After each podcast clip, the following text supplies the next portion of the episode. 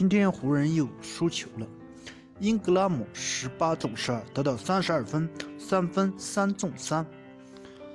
库兹马十五中九，得到二十二分，四篮板，两助攻，三分五中二。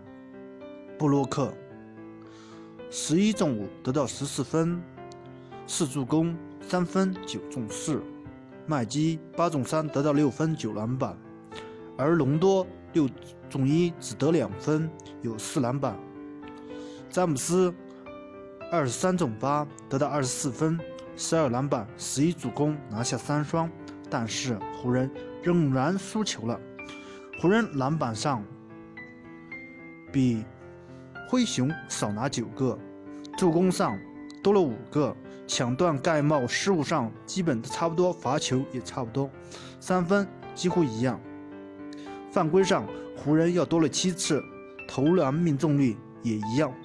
罚球命中率少了七个点，三分命中率还多十一个点，这样能输球，也不能怪年轻人。湖人到底出现了怎样的情况？大家说一说湖人到底是什么问题？欢迎大家踊跃的点赞评论，谢谢大家。